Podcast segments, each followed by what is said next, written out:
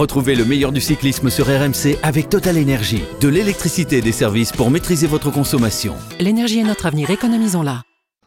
RMC. Grand plateau. Christophe Cessieux. Salut à tous, après les amuse-gueules et autres mises en bouche, voici le véritable hors-d'œuvre de la saison. On l'appelle la course au soleil. Paris-Nice, première grande épreuve par étape sur le sol européen, débute dimanche à Saint-Cyr dans les Yvelines, direction la Côte d'Azur. Une épreuve qui fête cette année ses 79 hivers et qui a vu triompher quasiment tous les grands noms du cyclisme. Pour autant, est-ce que cette course est un véritable révélateur des succès à venir sur les grands tours qui viendront un peu plus tard? Ce sera le thème de notre partie de manivelle. L'échappée du jour, lui, ne participera pas à Paris-Nice. dont David Ballerini prépare les classiques, préparation pour le moment efficace puisqu'il s'est payé le luxe ce week-end de remporter la première semi-classique de la saison, le Het Newsblad.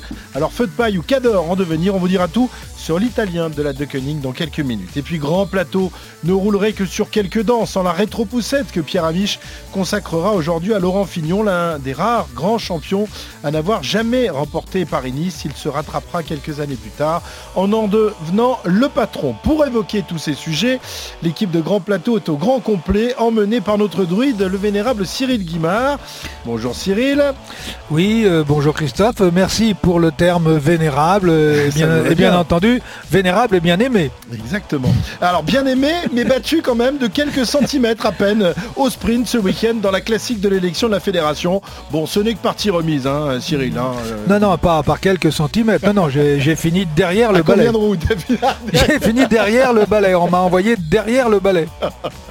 Terrible, terrible. Ah oui, j'ai- j'ai j'ai- j'ai fait que 5% des voix, donc il n'y a pas beaucoup de gens qui m'aiment en France. Oh mais si nous on t'aime tu sais et ça suffit on est plus important que le reste pas d'élection en vue en revanche pour Arnaud Souk mais le retour des courses cyclistes lui donne la patate et la banane salut Arnaud Salut Christophe, pas d'élection, mais moi aussi c'est Groupetto, hein, si, euh, si je prends le vélo. enfin Pierre Amiche est lui aussi au départ de la course salut Pierrot Bonjour à tous, on a parlé patates et bananes. J'imagine que c'est une émission taillée sur mesure pour moi aujourd'hui. hein. On parle que de bouffe, c'est cool. messieurs prêts pour une petite balade en direction de la Méditerranée? Alors c'est parti pour cette troisième étape de Grand Plateau Les coureurs sont en place, les directeurs sportifs aussi, le drapeau va bientôt s'abaisser. Et c'est parti pour cette étape. Elle fête donc cette année ses 79 ans et n'a pas besoin de vaccin pour se porter comme un charme. La course au soleil débutera ce dimanche de Saint-Cyr dans les Yvelines, direction la capitale de la Côte d'Azur qu'elle atteindra le dimanche suivant. Course majeure, première épreuve par étape sur le sol européen. Course qui l'an dernier s'était vue amputée de sa dernière étape pour cause de Covid débutant. Depuis, le petit virus a bien grandi, mais la course aura lieu malgré tout, même si on s'inquiète un peu pour, pour l'arrivée à Nice, ville soumise au confinement en période de week-end et dont les spectateurs seront donc privés comme ils l'avaient déjà été, on s'en souvient, en août dernier pour le départ du Tour de France. L'essentiel, le plus important, c'est évidemment que la course puisse se dérouler et qu'elle nous permette de voir dans quel état de forme se trouvent les principaux leaders du peloton. Arnaud, on va déjà voir avec toi quels seront les, les cadors présents au départ de, de ce Paris-Nice. Le principal d'entre eux étant tout simplement le numéro un mondial, grand battu du dernier Tour de France, un certain Primoz Roglic. Et je oui, crois, le hein. Slovène qui euh, devrait donc mener euh, l'équipe euh, Jumbo-Visma en compagnie de deux autres grimpeurs à de grande classe, le néo-zélandais Bennett, on aura également le néerlandais Seven Kruijswijk et puis pour le, classement en général également côté Ineos Grenadiers, on pourra compter sur la présence de Tao Goggenhardt, vainqueur du dernier euh, Giro, de Richie Porte également chez Bora, de Maximilian Charman, le tenant du titre. Enfin, toujours pour le général, côté français, deux noms sont notamment annoncés. David Godu, euh, le successeur, euh, nous dit-on, chez Groupama FDJ de Thibaut Pinot, qui a pris une nouvelle dimension euh, depuis ses deux superbes victoires d'étape sur la Vuelta, et Guillaume Martin, troisième du dernier Dauphiné. Un mot également, Christophe Cyril Pierrot, du plateau des sprinters. Nizzolo, Colbrelli, Degenkolb, Ackermann, Matthews, Bennett, Christophe Boissonhagen, Desmar, Laporte, Boigny, Cocard, Hofstetter. J'ai compté sur mes, to- sur mes doigts, j'ai 13 sprinters. et encore, je voulais, je voulais- les doigts de pied aussi alors. hein. avec, ouais, j'ai- il a fallu que je prenne mes doigts de pied. Non mais et, et encore je les ai pas tous cités. hein. Donc ça va être, euh, ça va sacrément bastonner. Beaucoup de, beaucoup de sprinters. Est-ce qu'il y aura beaucoup de, de grimpeurs aussi? On le sait, Paris-Nice, évidemment, en cette période hivernale, on ne peut pas franchir les grands cols. Il y a quand même quelques grimpeurs Bah, de, ceux que je t'ai niveau. ouais, ceux que je t'ai cités, notamment, on aura également des, euh, des, des, des- des Colombiens, des Espagnols qui seront, Ouais. qui seront présents, bien évidemment. Euh, oui, il faudra, il faudra aussi savoir grimper, on le verra dans quelques instants. Exactement. Alors Cyril, euh, on va le voir dans un instant, briller sur Paris-Nice n'est pas toujours gage de succès sur les grands tours euh, qui suivront, mais c'est intéressant quand même de voir où en sont ces champions. On pense à Roglic, Goggenhardt ou encore David Godu. hein. On, a, on a hâte de voir dans quel état de, de forme il se trouve. On a vu que Godu était plutôt pas mal le week-end dernier.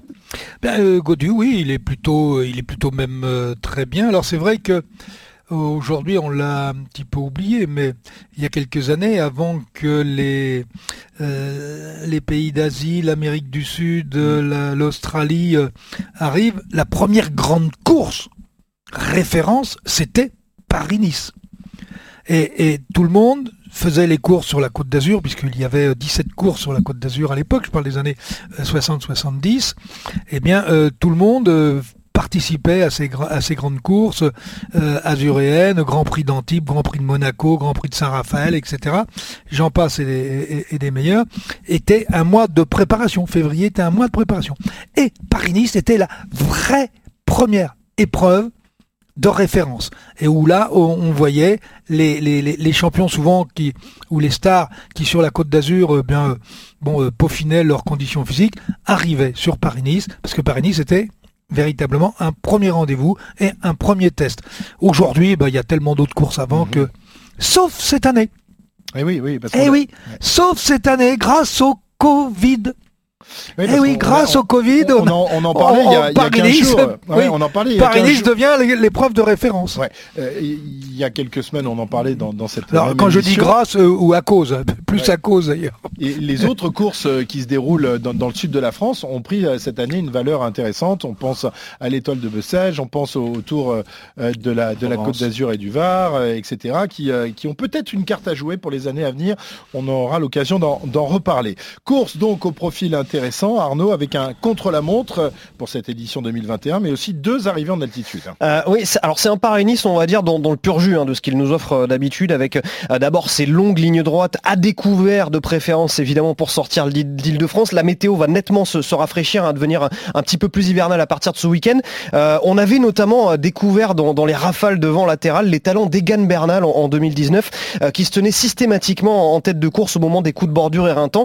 ces deux premières étapes pourraient déjà avoir eh bien, ce, premier rôle d'écrémage et nous offrir également quelques coups de bordure avant le contre-la-montre de 14 km 400 quasiment plat mardi à Gien, puis une arrivée en bosse euh, le lendemain à, Chirouble, euh, domaine viticole notamment, 7 km 300 à 6% au terme d'une étape casse-patte pardon, ponctuée euh, par cette difficulté. Nouvelle étape de plan entre Vienne et Bolène, puis un week-end sous le signe de la grimpette avec une étape copie conforme hein, de celle qu'elle avait été l'an passé entre Nice et le col de la Colmiane. Quatre cols et un petit passage par la bolinette. Et oui, Christophe, oh, euh, qui était cher, qui était cher à ton cœur. je savais que j'allais faire mouche avec ce petit passage à la bolinette. Et puis l'ultime étape autour de Nice avec le traditionnel passage par le col d'Aise. Ah, il sait, il sait comment, mais il sait comment m'appâter et me donner l'eau à la bouche. Évidemment, euh, malheureusement, elle est fermée cette boulangerie à la bolinette. Ouais, tirer, tirer, la mobilette. Euh, non, c'est pas la même chose. C'est la bolinette. Ah, tirer la, la, mobilette. La, bolinette à laquelle tu passais avant d'aller skier à la Colmiane, c'est ça, hein, Christophe Bon, bref, en tout cas, tu passais par là et vendredi soir, tu tes petites brioches. Exactement. Alors Cyril, en ce mois de mars, je disais impossible évidemment de, gravir les grands cols des Alpes, mais l'arrivée à la Colmiane justement est tout de même très intéressante. Hein. C'est un, beau col quand même à franchir pour les, pour les coureurs. Alors c'est un beau col effectivement. Euh, en fait, ce, ce Paris-Nice, c'est il y a un parcours quand même très intéressant où euh, chacun, en fonction de son niveau de condition physique, pourra, pourra s'exprimer. Alors, il n'y a pas les grands cols, mais bon, on ne peut pas les avoir non plus euh, toute l'année, on ne peut pas faire les Alpes et les Pyrénées pour faire, pour faire Paris-Nice. Bien qu'à une époque, il y a eu Paris-Nice-Rome, je ne sais pas si vous vous souvenez, et il me semble d'ailleurs que c'est Gérard V qui l'avait remporté. Ah non, je on n'était pas né, hein, ça. Oui, Gérard V était l'un des adversaires euh, promis de Jacques Anquetil. D'accord. Malheureusement, s'est tué à l'âge de 21 ans. Voilà, en rentrant du, en rentrant de l'armée chez lui. Voilà. Euh, ça, c'était pour la, le petit côté euh, historique, pas obligatoirement on va, des pour la plus sympathiques. Attends, tu veux me foutre au chômage, là, Cyril? Je te foutre au chômage, oui. donc, Paris-Nice ne peut pas emprunter les grands cols, mais il y a un terrain, il y a un terrain de jeu, il y a un terrain de bataille qui permet permet à tout le monde de, de pouvoir s'exprimer. Ce qui est intéressant, c'est que nous allons avoir effectivement deux contre-la-montre. On parle de plus en plus des contre-la-montre. À une époque où on faisait des, des contre-la-montre de 150 euh, km dans le Tour de France, bon, on en a deux, un qui va faire 14, l'autre 7,3. C'est déjà, c'est, déjà, bien. Ça. C'est déjà, déjà, ça. Je considère moi que c'est l'épreuve la plus intéressante et hmm. la plus juste, puisque c'est l'épreuve de vérité. Donc si c'est l'épreuve de vérité, c'est la plus juste. Mais au fil des années, on a rogné sur, euh, on va dire, la justice, euh, la justice sportive pour faire en sorte que on crée de l'émulation au travers de d'autres. Mais le contre-la-montre reste l'épreuve de vérité, et euh, c'est très bien qu'on en ait au moins deux sur euh, Paris-Nice. Alors, ce contre la montre, un seul, me semble-t-il, non? Il y a, il me Un semble- seul, effectivement, Il y a 14 Ah non, km Chirouble. entre Gien et Gien et Chirouble, effectivement, ça sera une sorte de contre-la-montre, mais au bout de 200 km de course, où là, il faudra être le plus fort dans la montée, effectivement. Euh, alors, ce contre-la-montre de, de- de 14 km, le grandissime favori, ce sera Primoz Roglic. Euh, on s'en souvient, son dernier chrono euh, sur les routes de France, c'était pas... euh, Ah, c'était sur la planche, sur, la planche des, des belles filles, filles. effectivement, oui, Hein, où il avait un petit peu écopé de quelques secondes, on va dire, par rapport à son Je compatriote. suis, je suis pas sûr qu'il les ait trouvées très belles, les filles, là-bas sur la planche. bon, peut-être qu'il Et surtout pas en bas de la planche au moment où il s'agit de changer de vélo où Tadej Pogacar a été stratosphérique là où lui a été beaucoup plus compliqué. On, on se euh, rappelle avec son de, la montée, hein, Cyril. On, on était, on, on avait eu la- le privilège, euh, en montant à la planche des belles filles, de doubler justement Primoz Roglic, qui, qui reconnaissait l'étape et qui déjà euh, nous semblait, enfin c'est Cyril qui m'avait dit ça à l'époque, il m'a pas l'air bien, il a pas l'air dans son assiette. Et Il quelques heures tout. plus tard, il fait, ah, mais c'est ça, Il les voit bruits, tous ces ça, mais les c'est cadors. ça, les, les cadors. Alors, Ouais, mais vous, vous savez pourquoi je vois bien Tu t'es fait Parce que opérer. pour bien voir, faut fermer les yeux. Hum. d'accord.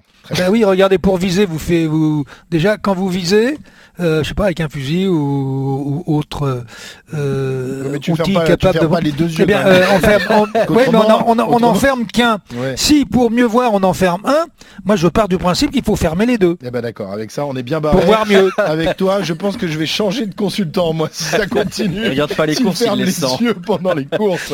Euh, alors, Très bonne, très bonne réflexion. la semaine dernière, Pierrot nous avait euh, un peu démoli euh, Tao Ge- Gegenhardt. hein. Pardon de dire la vérité. Euh, pour lui aussi, ce Paris-Nice est d'importance s'il veut prétendre en juin prochain à une place de, de leader de l'équipe Ineos. Pierre, Non mais ça va dépendre de l'équipe qu'il a. Euh, Ça va dépendre aussi des ambitions d'Ineos. Parce qu'on se rappelle l'année dernière que Ineos avait vécu un drame avec le décès de Nicolas Portal. Il s'était retiré de Paris-Nice. Euh, Est-ce qu'ils viennent pour gagner? Est-ce qu'ils viennent pour se tester? On, on va voir. Mais même s'il gagne, même si Tao Gegenhardt, il écrase le Paris-Nice, ça veut pas dire qu'il va pour autant gagner le Tour de France. Mm. Enfin, juste pour rappel, il a gagné 5 courses dans sa vie, dont un, Giro miracle, une année de pandémie. Il devance quatre inconnus, enfin quatre coureurs qui ont jamais pu postuler à une victoire dans un grand tour. Et surtout sur les contrôles à montre, juste hein, quelques chiffres. 112e sur le chrono de la Vuelta, 6 minutes de Roglic. Il prend 2,50 sur le Giro, encore par Roglic. L'année dernière, sur un chrono à peu près similaire, il prend une minute par Simon Yates. En moyenne, c'est une minute par tranche de 10 km. Et vous me rappelez combien il y a de kilomètres euh, de contre la montre sur le tour? 58. Voilà, ça fait 6 minutes. Donc euh, fin de la démonstration. Gao il mais là très sur, bon sur, sur Paris. Paris-Nice, il n'y a que 14 km. Donc, euh, Ah bah ça fait que 1 minute 20, c'est pas grave.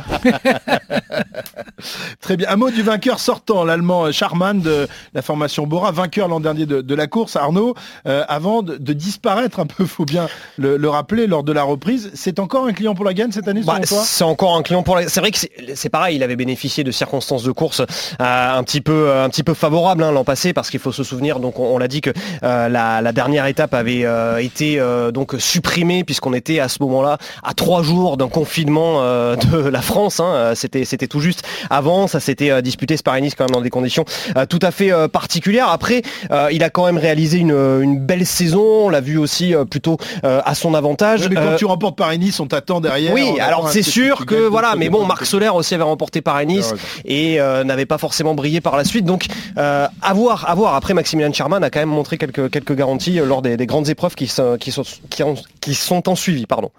Et puis Schachman, il a quand même fait partie d'un groupe tu de l'appelles coureurs. Chachman alors. Ouais, mais je le dis à la française. Ouais. Euh, Et en tout cas, il a été percuté avec un groupe de 7 autres coureurs. Il a été blessé. Donc, euh, est-ce qu'il va faire un grand Paris-Nice? On lui souhaite, mais ça paraît un peu difficile. C'est pas forcément lui qui aura la, la pancarte sur ce Paris-Nice. Très bien. Côté français, Cyril, là aussi du beau monde euh, pour euh, la groupe 1 FDJ. David Godu, promu donc euh, leader de, de l'équipe, et Arnaud Desmar qui sera là pour les sprints. Desmar, moins flamboyant en ce début de saison que l'an dernier, sera très attendu cette semaine, hein, Cyril. Oui, bah, il a eu euh, effectivement une, embellie l'an dernier absolument extraordinaire et, tant mieux. Là, on l'attendait un petit peu mieux en début de saison et puis euh, finalement, il a, il a brouté un petit peu dans les sprints. Il a eu du mal à trouver, à trouver ses marques. Euh, ceci dit, la saison est longue sur, sur Paris-Nice. Je pense qu'on devrait quand même, on devrait quand même le voir, mm. même si le plateau est énorme. C'est là où c'est intéressant. C'est dans ses habitudes. Hein, euh, Cyril Arnaud, il a jamais été très bon sur les débuts de saison. J'ai regardé rapidement. En 2013, 0 victoire avant Paris-Nice. En 2014, une victoire. En 2015, 0. En 2016, 1. En 2017, 2 avant Paris-Nice. C'est sa meilleure saison de janvier à mars. Et 2018-2019, il a gagné aucune course avant Paris-Nice. Mm. Donc euh, voilà, c'est un diesel. On sait qu'il va probablement être un non, peu je croyais que c'était un sprinter. en tout cas, il fait diesel, c'est compliqué. Il fait des saisons diesel. En, tout cas, c'est intéressant de, voir parce que avec Godu et Desmar présents dans, l'équipe Groupama FDJ, en, quelque sorte, c'est une répétition du Tour de France. C'est un petit peu la répétition la, générale, composition, euh, la composition quasiment euh, effectivement, identique à celle du Tour, non Arnaud ah, Il y a fort à croire effectivement, oui, que cette. De toute manière, Arnaud Desmar euh, et Cyril en parlera mieux que moi. Il lui faut un train pour sprinter. C'est pas, c'est pas des un sprinter comme Sagan ou Coca, voilà, par exemple, qui, qui, qui, soit capable de sprinter solitairement. Il aime, c'est pas quelque chose qu'il aime. Donc, déjà, de toute manière, il lui faut trois coureurs avec trois coureurs avec lui minimum. Lui aimerait en avoir quatre. C'est d'ailleurs tout le débat qu'il va y avoir avec Marc Madio pour pour le prochain Tour de France. Donc oui, euh, Desmar va être accompagné de, quelques-uns de ses euh, acolytes. Et puis bah, Godu aussi va devoir être accompagné de quelques-uns de ses, de ses acolytes. Donc forcément, on va retrouver une trame qui sera quand même relativement celle qu'on verra sur le prochain tour, sachant qu'il n'y aura pas Thibaut Pinot pour, pour l'équipe Groupama FDJ. Exactement. On a hâte de voir ce que ça va donner. Et puis on notera également le retour en compétition de Guillaume Martin, meilleur français du dernier Tour de France, leader de l'équipe Cofidis, euh, ou encore Aurélien Paré-Peintre pour AG2R, Brian Cocard pour BNB Hotel ou encore Nasser Bouhani pour Arkea. En revanche, Arnaud, incertitude en ce qui concerne Warren Barguil, victime de maux de ventre, très incertain pour, le, pour cette course. Ouais, c'est ce qu'il a dit après les, courses André Mardèche hein, ce, week-end, effectivement. Euh, voilà, il a dit je suis pas, je suis pas du tout certain de pouvoir participer à, Paris-Nice. Euh, des crampes d'estomac, visiblement, il devait passer des examens en, ce début de semaine. On en saura plus euh, très très prochainement quant à la participation ou non de Warren Barguil. On le rappelle, maillot à poids du, Tour de France il y a quelques années. Et on espère évidemment que Warren Barguil sera là. On le voit, tous les, meilleurs coureurs français, mis à part Thibaut Pinot, mis à part Romain Bardet. Qui ont un autre programme, hein, mais ils, sont, ils ont un programme, parce qu'il y a Tirreno Adriatico aussi qui commence, hein, donc euh, ils ont un programme taillé plutôt euh, vers, le, vers le Giro. Et puis Julien Alaphilippe, notre champion du monde, lui non plus ne sera pas là, c'est un peu dommage, c'est vrai qu'on aurait bien aimé le, voir, voir ce maillot arc-en-ciel euh, sur les routes de, Paris-Nice, mais là aussi, programme axé sur les classiques. Programme axé sur les classiques, il était éventuellement question, et selon la Gazzetta dello Sport, qu'il participe à Tirreno Adriatico, on n'en a toujours pas la, confirmation absolue, mais c'est vrai qu'en plus il, il s'est procuré un, bien immobilier en Belgique pour pouvoir justement s'entraîner en vue de cette saison des classiques. Donc c'est vrai que là, il était plutôt en Belgique ces, temps-ci, donc ça l'arrange pas forcément effectivement de venir faire Paris-Nice. Tout ça, c'est des programmes, ça n'a rien contre Paris-Nice, c'est simplement que ce sont des programmes et il faut que les, coureurs aussi se respectent eux-mêmes et respectent leur, entraînement, euh, leurs équipes, les groupes hein, avec lesquels ils travaillent tout simplement. En revanche, ce qui n'est pas incompatible, euh, ben, c'est de briller sur Paris-Nice avant de triompher sur les grands tours. Alors cette course au soleil est-elle un vrai test pour les cadors ou une simple course de préparation? La réponse est tout de suite dans la partie de Manivelle. RMC. La partie de Manivelle. Alors à regarder de, près le palmarès de Paris-Nice, on se rend compte Arnaud que la, plupart des grands noms du cyclisme mondial se sont imposés à Nice, mais n'ont pas forcément brillé en suivant sur, le Giro le Tour de France. Oui, même si le, dernier exemple en date, Christophe, d'un vainqueur de Paris-Nice, également vainqueur du Tour, n'est pas si vieux. 2019, Egan Bernal, je vous en parlais tout à l'heure, euh, tout juste 22 ans, court en vieux briscard, passe au travers de tous les faits de course, maîtrise les coups de bordure les uns après les autres avant de s'affirmer euh, dans sa supériorité dans l'arrière-pays niçois pour s'imposer sur la course au soleil, avant de remporter donc euh, quelques mois plus tard le Tour de France. Idem pour Bradley Wiggins en 2012, pour Alberto Contador en 2007, mais c'est vrai le doublé est quand même relativement euh, rare. Alors pour autant doit-on déduire que Paris-Nice n'est pas la fabrique immédiate à, champion? Euh, non, on regarde des coureurs aussi euh, présents au départ de chaque édition. Froome, par exemple, qui a gagné quatre fois le Tour de France ces dernières années, n'a jamais disputé Paris-Nice les saisons où il a justement ensuite gagné la grande boucle. Il est permis d'imaginer que s'il avait été au départ, il s'y serait ensuite imposé quand on voit ses résultats. La preuve en 2013, typiquement, son début de saison, l'année de sa première victoire sur la grande boucle.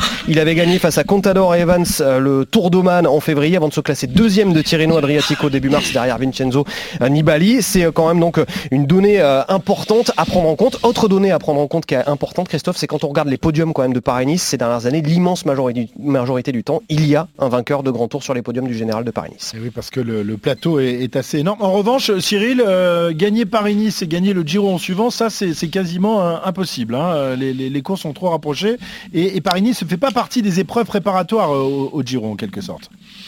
Oui, et puis euh, il, faut, il faut souligner une chose, c'est qu'à une époque, Paris-Nice était la seule épreuve à cette période de l'année, à cette date-là, et que est venu se greffer euh, Tirreno Adriatico et qu'il y a aussi un partage des des leaders des, et, surtout de ceux qui peuvent gagner le Grand Tour. Alors entre Tirreno et Paris-Nice, on, y reviendra peut-être. Il y a aussi le challenge de Milan-San Remo euh, derrière. Mais euh, il y a un partage effectivement des différents leaders sur ces, sur ces deux courses euh, qui fait que on a du mal effectivement à apprécier au niveau de l'intensité de la course, des difficultés, qu'est-ce qui est le mieux, Tirreno ou mieux euh, Paris-Nice? On sait aussi que, que ce soit Tirreno ou Paris-Nice, la météorologie, les, conditions climatiques ont toujours, à cette période de l'année, énormément d'influence. Effectivement, effectivement, il fait froid, il peut faire très froid sur Paris-Nice, la course au soleil, avant d'atteindre C'est pour ça qu'on l'appelle la course au soleil. il fait un peu, un peu frais, euh, les températures sont loin d'être caniculaires comme elles le sont en, juillet. Il y a certains coureurs qui préfèrent évidemment des, des, conditions un peu plus fraîches. Euh, non mais c'est insupportable, hein, des, premières étapes de Paris-Nice. Moi je suis pas sur le vélo à ce moment-là, mais je suis quand même au départ et aux arrivées et je m'arrête de temps en temps au bord de la route. Franchement, la chevreuse et, euh, tout ce qu'il y a au sud de, la chevreuse, complètement à découvert avec du vent, de la pluie, parfois de la grêle. Franchement, c'est pas mal aussi. Voilà, c'est pas des hein parties de plaisir tout ça. Et ça commence à être un peu sympa quand on arrive vers Brignoles là-bas. Là, c'est marrant ça. Là, on, on, commence à se mettre un petit short et tout. Là, là, on est bien là. quand on quitte la France pour rentrer dans le pays marseillais. Voilà, exactement. Euh, je le disais tout à l'heure aussi, Cyril, il n'y a, pas de grand col, évidemment, au départ de, Paris-Nice. Et, souvent, la, victoire dans le Tour de France, elle se fait dans les cols au-dessus de 2000, parce qu'il y a certains coureurs qui ont des aptitudes à briller au-dessus de 2000. Et là, ben, dans Paris-Nice, on n'a pas la possibilité de, les voir, ceux-là. Ben, euh, non, euh, pour cause, à, moins de savoir faire du ski de fond, quoi. Et puis du ski de descente pour les, pour les descentes. Oui, mais bon, allez, euh, chaque, euh, chaque saison euh, a ses avantages et ses inconvénients. Une chose est certaine, c'est que on, on ramène tout systématiquement, et c'est logique, puisque c'est la plus grande épreuve au monde, le Tour de France, comme quand on fait de l'athlétisme ou n'importe quelle autre discipline, il y a un moment, on revient à l'épreuve de référence que sont les Jeux olympiques. Mais toute épreuve a son intérêt. Un, d'une part sur un plan euh, purement euh, populaire et puis pour, pour faire en sorte que le, le, sport euh, vive, mais les, les champions en tant que tels, à un moment, se doivent aussi de ne pas être que sur le Tour de France, d'être aussi sur des autres épreuves. Et Paris-Nice, pour moi, fait partie, comme Tirreno, puisqu'on l'a évoqué tout à l'heure, font partie des épreuves comme le Dauphiné libéré, entre autres, ou le Tour de Suisse, font partie des épreuves mmh. où il faut être brillant, si vous voulez être brillant aussi sur le Tour de France. Je ne connais pas, moi, de grands vainqueurs du Tour qui n'aient pas gagné ces, courses, que ce soit le Dauphiné, que ce soit le, euh, le Tour de Suisse. Ou, ah, il avait dû gagner une année. de, n'a pas gagné Paris-Nice non plus, me semble-t-il. Non, mais il, en a cité 4 là, Cyril. Il a cité quatre épreuves. Dauphiné, Tour de Suisse, euh, Tirreno. le, Dauphiné, il l'a gagné quand même. Ouais, mais, mais, c'est ça en fait, la, spécificité de Paris-Nice, c'est que c'est une course qui a lieu très tôt dans la saison, dans des conditions météo qui sont très différentes, il n'y a pas de grand col. Le, critérium du Dauphiné arrive quelques jours avant le départ du Tour. Là, les, coureurs en plus sont aguerris, sont préparés. C'est une, question de profil aussi, euh, Christophe. C'est-à-dire que quand on gagne Paris-Nice, ça veut dire que potentiellement on a peut-être un grand tour dans les jambes, mais ça ne veut pas dire qu'on peut le gagner. C'est sûr que c'est mieux de gagner hein, une course par étape, qu'elle soit que ce soit le Tour du Pays Basque ou même Paris-Nice ou n'importe quelle autre grande course. Oui, c'est mais quand on est capable de gagner une course d'une semaine, enfin, théoriquement, on devrait pas être trop mauvais sur un grand tour. Kelly et Jalabert euh, ont jamais gagné euh, le Tour de France. Hein. Non, mais Jalabert a gagné un grand tour.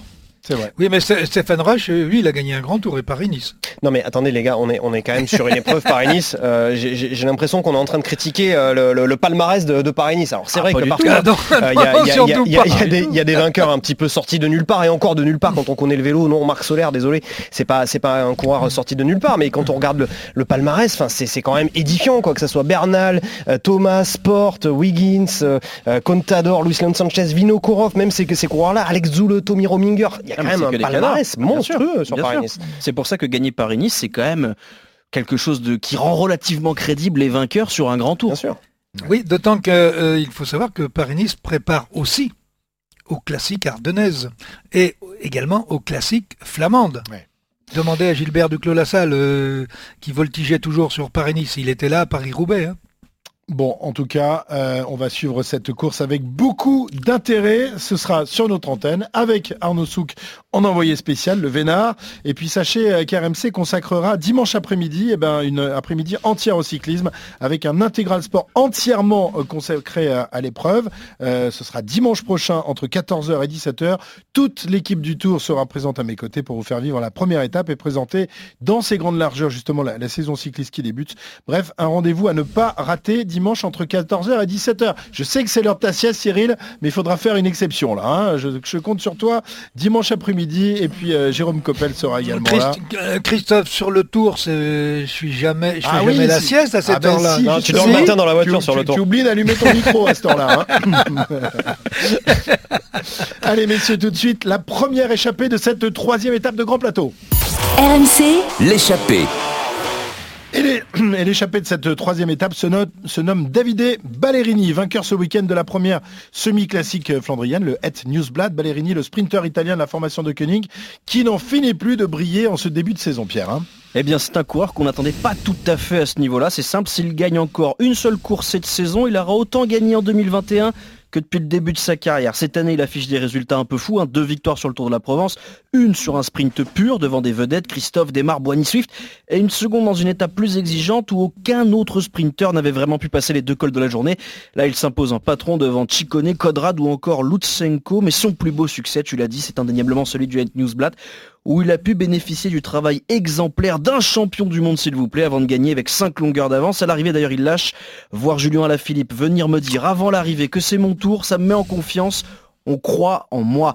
On le savait capable d'aller vite, hein. c'est d'ailleurs pour renforcer le train de Bennett ou Jacobsen qu'il avait été recruté en 2019 à la Quick Step, mais peut-être pas aussi vite en témoigne sa deuxième place sur les championnats d'Italie en 2020, où il est devancé seulement par Nizzolo, mais où il avait dominé un autre cador, Colbrelli. Finalement, du haut de ses 26 ans, il semble enfin mature, capable de gérer un train ou de prendre la bonne roue, un profil et un gabarit qui rappellent un peu celui de Pascal Ackermann. Reste désormais à passer un cap pour faire comme l'Allemand, gagner un sprint majeur sur un grand tour, lui qui n'a jamais fait que troisième. C'était l'an dernier sur la quatrième étape du Giro. Le Lombard, lui, a affiché la couleur après ses succès de la semaine. Son objectif est clair, gagner Paris-Roubaix, il faut dire qu'il est peut-être dans la bonne équipe pour ça. Voilà, et euh, son homonyme, qui n'a aucun rapport avec lui, Franco Ballerini, avait déjà remporté le hit, le Volk à l'époque, avant de, remporter Paris-Roubaix. On verra s'il en est... Une incongruité d'ailleurs, parce que selon les chiffres, il y a très très peu de vainqueurs de cette semi-classique euh, aussitôt qui gagnent Paris-Roubaix derrière. Eh c'est assez rare. L'état de forme, il faut le conserver. C'est euh, pas pendant, Paris-Roubaix. En six semaines, c'est un peu long. Ce sera fin avril. Cyril Ballerini, bon sprinter, feu de paille ou cadre en devenir pour toi?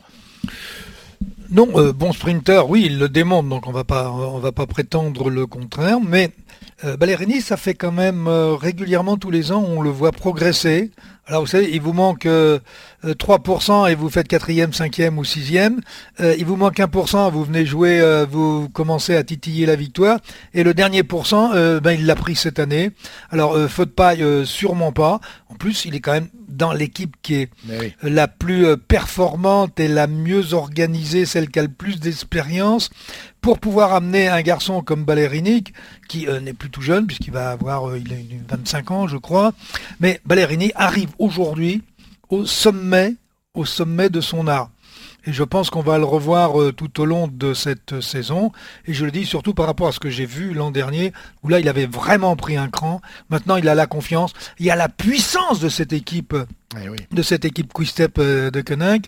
Et, ça, euh, là où il vous manquait le pourcent pour les gagner, l'équipe vous l'amène et vous le donne. Et il le dit d'ailleurs en disant, quand vous avez le champion du monde qui vient vous dire que euh, ça donne ça donne des frissons. Hein. La De euh, Pierrot, qui évidemment avant la période des classiques montre qu'elle est encore euh, l'équipe à battre et qui pour l'instant n'est pas battue très souvent. Hein. Le Wolfpack règne déjà en maître. Ah on avait l'habitude de voir l'équipe belge tout écrasée jusqu'en mai. Ben, la machine est déjà lancée en 2021. Six victoires, trois vainqueurs différents avec Bennett, Badjoli et Ballerini. Alors c'est évidemment la première équipe au classement World Tour devant Ineos, le tout sans avoir pu faire gagner Stibar, Cavendish, Lampard, Devenant, Sénéchal, Evenpool, Cavani, Almeida ou encore Van Sevenant, on a compris, c'est quand même du cador.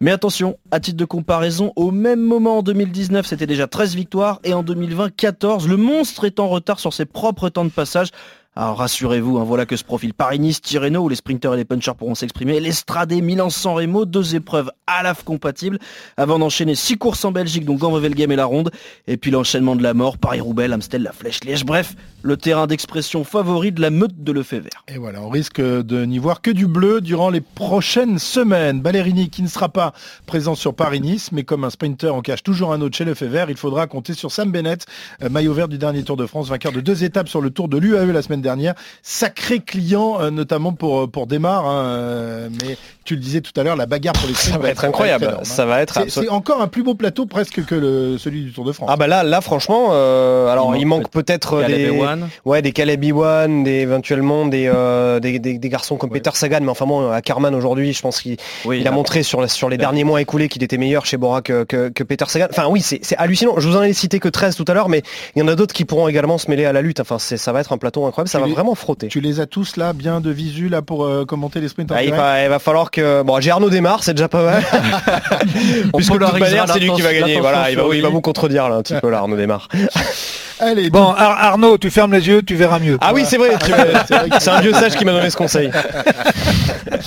Tout de suite, la rubrique qui nous renvoie instantanément dans le passé, les riches heures de l'histoire du cyclisme. Voici la rétropoussette. C'est à Zandvoort, en Hollande, que se déroule le championnat du monde de cyclisme. RMC. André Darrigade est le plus rapide au sprint. La rétro-poussette. Et Pierrot, aujourd'hui, euh, tu t'es intéressé à un garçon qui a très bien connu Cyril, un certain Laurent Fignon, dont l'histoire avec Paris-Nice a parfois été assez contrariée. Eddie Merckx l'a gagné. Louison Bobet l'a gagné. Jacques Anquetil l'a gagné. Même Raymond Poulidor l'a gagné. Et pourtant, Paris-Nice, ça n'a jamais été l'histoire d'amour espérée pour Laurent Fignon. Parfois absent, souvent déçu, jamais concluant. En 1983, Fignon est un gamin, 23 ans, mais un gamin prometteur. Lieutenant désigné du Grand Hino, il a déjà tenu tête à Zotomel, couche Sean Kelly dans les courses difficiles. Mieux, il a devancé le blaireau sur le critérium international. Mais au moment de cocher une course par étape, il préfère Tirreno Adriatico, un premier rendez-vous manqué en 83 avec la Côte d'Azur. Vu le profil de la course et la qualité du garçon, il semble qu'il s'agisse juste d'une histoire de temps. Quand Fignon viendra, il brillera. Et dès l'année suivante, la question se pose, au moins un peu. Il faut dire que c'est avec une étiquette toute fraîche que Fignon aborde la saison 84, vainqueur, surprise du Tour de France. Mais il souffre d'une fracture au poignet contractée en octobre et il débute sa saison en avril. Pas de première sur Paris-Nice. Et il échappe alors à l'épisode du coup de poing de Bernardino. Mauvaise surprise, après 154 km de course, un barrage de manifestants. Oh là là, Dino par terre Pino tente de passer, il se retrouve à terre et se fâche de nouveau.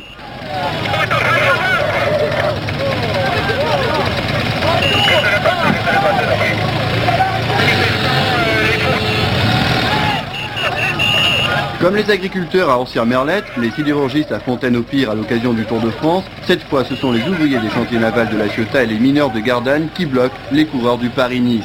Finalement, le calme revient, Hino aussi, il a un instant envisagé l'abandon. Une promenade des Anglais que Laurent Fignon découvre enfin en 1985. Auréolé d'un deuxième succès sur le Grand Tour, dur de refuser de mettre les pieds sur la deuxième plus grande course française quand on est le deuxième plus grand coureur français. Mais en 85, une année durant laquelle la course au soleil n'aura jamais aussi mal porté son nom. Des trompes d'eau glaciales s'abattent sur les cinq premiers jours de course et le vent, la pluie, le froid en raison de la majorité du peloton. Ils ne sont que 58 à terminer. Sa première sur cette course, Fignon renonce le 7 mars à l'arrivée à Bédouin. Mais lui, ce n'est pas une simple histoire de conditions météo, non. Lui, il a un tendon en vrac. Paris-Nice, cimetière des ambitions de Fignon, il ne gagnera plus rien sur les routes françaises. 1986, peut-être parce qu'il espérait mieux de cette course, peut-être parce qu'il aimait l'Italie, direction Tirreno à nouveau, la Dolce Vita met du temps à se dessiner. À croire que la Côte d'Azur n'est pas faite pour lui. Heureusement, en 87, enfin, il décroche son premier succès sur cette course mythique. Cyclisme pour la cinquième étape de Paris-Nice disputée aujourd'hui entre Toulon et Saint-Tropez. Victoire de Laurent Fignon. On le disait en petite forme, mais Fignon a remporté quand même en solitaire cette étape longue de 208 km avec arrivée à Saint-Tropez aujourd'hui. Euh, L'Irlandais Stephen Roche a repris le maillot blanc de premier du classement général de Paris-Nice. C'était Jean-François Bernard qui détenait hier ce maillot blanc. Un succès et même deux à l'arrivée, pourtant il ne termine que troisième. Nice lui tendait les bras, lui n'avait pas les jambes. Sur le chrono final, il est battu par Roche, Bernard et Kelly. Éternel vainqueur. Fignon aura encore deux chances de briller sur cette course particulière, en 88 où il termine cinquième à deux minutes du vainqueur, et en 90 où il est dominé sur l'étape reine par un jeune garçon, tenant du titre, prodige du vélo Miguel Indurain.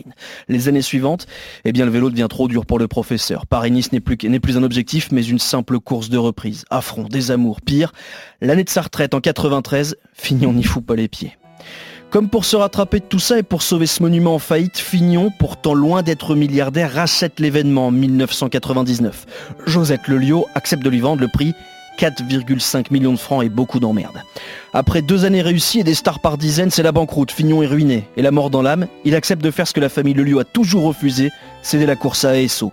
Cette épreuve aurait peut-être dû rester un fantasme, un rêve, une idée pour Fignon. Il sortira en partie ruiné de cette opération, Paris-Nice ne lui aura rien offert, rien donné, rien pardonné. Et la course au soleil restera comme une ombre, légère, dans la carrière du Parisien. Voilà Laurent Fignon, coureur euh, qui n'a jamais été l'homme de Paris-Nice, tout comme Bernard Hinault, qui lui non plus ne l'a jamais gagné. Ça, est-ce à dire que le manager que tu étais, Cyril, n'en faisait pas une priorité, ce, ce Paris-Nice alors, Bernard Hinault n'a pas remporté Paris-Nice, Laurent Fignon non plus. Et pour la petite histoire, je n'ai jamais remporté avec mes coureurs Paris-Nice. Ça alors? C'est la seule course euh, qui t'a échappé en quelque sorte? Ou quasiment? Alors, qui m'a échappé, euh, oui, peut-être, mais euh, ou plutôt non, parce que même moi personnellement, c'est pas, mais, mais, pour d'autres raisons, n'était pas la course où je pensais qu'il fallait être à son mhm. top niveau. D'accord.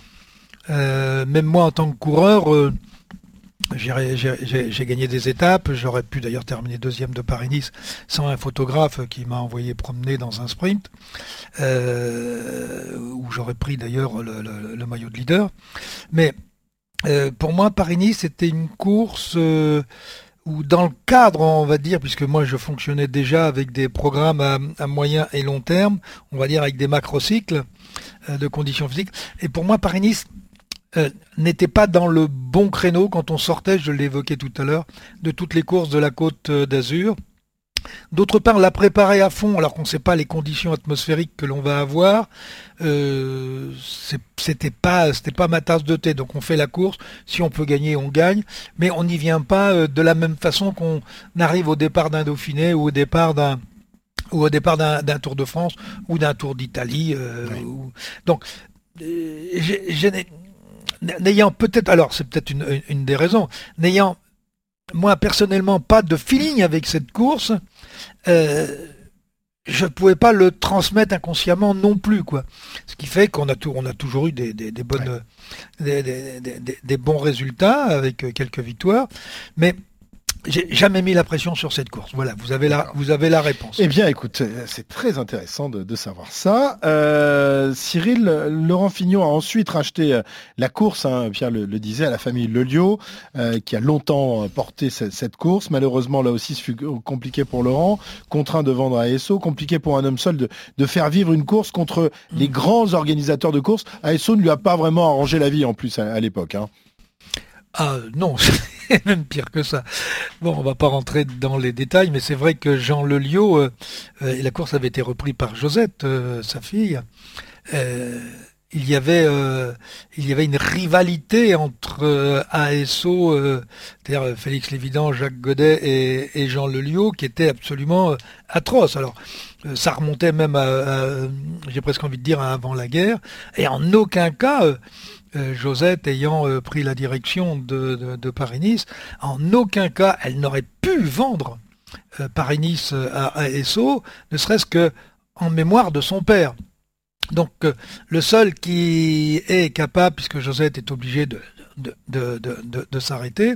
Le seul qui va arriver et faire des propositions parce qu'il a de l'ambition, c'est Laurent Fignon. Aujourd'hui, la seule chose qu'on peut dire, c'est que malheureusement, et ça arrive euh, souvent dans la vie, c'est pas le meilleur choix euh, qu'il ait fait, et c'est vrai qu'il va perdre, euh, qu'il va perdre beaucoup d'argent dans cette dans cette affaire. Il sera obligé de, il sera d'ailleurs obligé de tout simplement de le céder à SO. Messieurs, les kilomètres défilent, la ligne se rapproche. Voici d'ailleurs la flamme rouge du dernier kilomètre. Intégral Tour, la flamme rouge. Et à 800 mètres de l'arrivée, retour de Lance Armstrong, emmené par Phil Liggett, le présentateur mythique en Australie qui a décidé de soutenir le septuple vainqueur du tour. Il lâche, Lance était le cycliste le plus doué de son temps. Le dopage, comme je dis toujours, ne transforme pas un âne en pur sang ou encore il s'est dopé pour battre des dopés. Ces déclarations risquent de gêner une partie de peloton dans ce sprint, c'est sûr. Attendez Pierre, j'ai une dernière minute. Tadej Pogacar prolonge avec UAE Team Emirates jusqu'en 2026. Énorme coup de l'équipe euh, World Tour à 22 ans, le Slovène vainqueur du euh, dernier Tour de France a entamé l'année. Sur les chapeaux de roue en remportant le Tour des Émirats il y a quelques jours, 19 victoires déjà à son palmarès. Je me sens chez moi euh, dans cette équipe. Il y a une ambiance particulière entre la direction, les coureurs et le staff. Et il reste 350 mètres et la route s'ouvre pour les coureurs. Les Strade Bianchi auront bien lieu malgré le confinement dans la région. Et il n'y a pas, et il n'y a que des cadors à la Philippe Van Der Poel, Van Aert, Velen, Speedcock, Benoît, Bardet ou encore Van Davermaet. Ils sont tous là dans l'emballage final. Emballage final justement avec la Belgique qui ne veut plus voir d'accolade entre les coureurs. Le cyclisme n'est pas au-dessus de la société, a expliqué le président de la Fédé belge, Joe Smets au journal Health Last News, évoquant euh, des sanctions à mettre en place. Fini donc peut-être les accolades Ballerini à la Philippe sur euh, l'Omloop et Newsblad ou Pedersen Stuyven euh, sur Kurn, Bruxelles Kurn et ce malgré la bulle, les tests et les protocoles sanitaires mis en place. Voilà, plus de bisous. euh, Il y a déjà plus d'hôtesses euh, sur euh, les lignes d'arrivée. Cyril, hein, tout fout le camp, mon bon monsieur. hein. L'info que tu retiendras de, de ce dernier kilomètre. Eh ben, écoute, c'est celle que tu viens d'évoquer, c'est absolument extraordinaire. D'ailleurs, je ne sais plus dans quelques temps si on aura le droit de faire l'amour, euh, y compris dans un alcôve. Ouais. Mais euh, effectivement, euh, si les coureurs cyclistes peuvent plus se faire la collade à l'arrivée, comment vous allez faire dans le foot quand on marque un but et que vous avez 10 bons gus qui sautent sur celui qui a marqué, qui l'embrasse, qui le Ils le, tacle, font, qui- ils le font- ils le font un peu moins là quand même. Un, un peu moins. Ouais, un peu moins. Non, je n'avais pas remarqué. voilà, ça c'est une info absolument extraordinaire. Euh, euh, de transmettre ses émotions est devenu interdit. Voilà notre druide anarchiste qui veut tout remettre en cause. Merci Cyril en tout cas. Je sens que, tu es vraiment euh, Il a les crocs, là, on au sent. taquet Ouais. ce Paris-Nice. hein. Il a jamais Vive remporté les, vive les- vive accolades. en tant que directeur sportif, mais je sens qu'en en tant que consultant, il va briller à partir de dimanche. Merci les garçons. Euh, on se retrouve donc euh, la semaine prochaine. Et puis pour euh, tous les amoureux de vélo, euh, dimanche entre 14h et 17h sur RMC pour euh, parler de ce Paris-Nice et de la saison cycliste. Bonne semaine et à dimanche donc. Retrouvez le meilleur du cyclisme sur RMC avec Total Énergie. De l'électricité et des services pour maîtriser votre consommation. L'énergie est notre avenir, économisons-la.